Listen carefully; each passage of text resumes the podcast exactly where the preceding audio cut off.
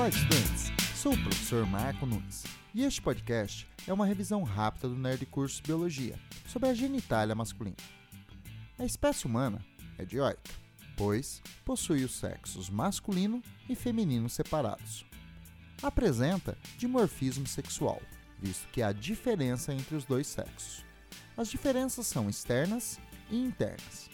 Externamente, a genitália masculina apresenta uma bolsa chamada escroto, que abriga em seu interior dois testículos, e um pênis, um órgão copulador com capacidade erétil para introduzir os espermatozoides no interior da vagina.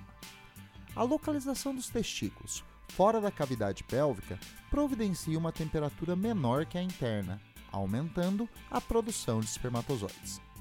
No início do desenvolvimento embrionário, o embrião masculino possui uma genitália feminina, com clitóris e lábios vaginais. Devido à ação da testosterona produzida pelo embrião masculino, o clitóris se diferencia em um pênis e os lábios vaginais no escroto. Se ocorrer uma baixa produção de testosterona ou se ela não for reconhecida por receptores, a criança masculina nascerá com uma genitália feminina, embora possua testículos. É um caso de pseudermafroditismo, pois o sexo é masculino, mas a genitália é feminina. Bom, é isso aí.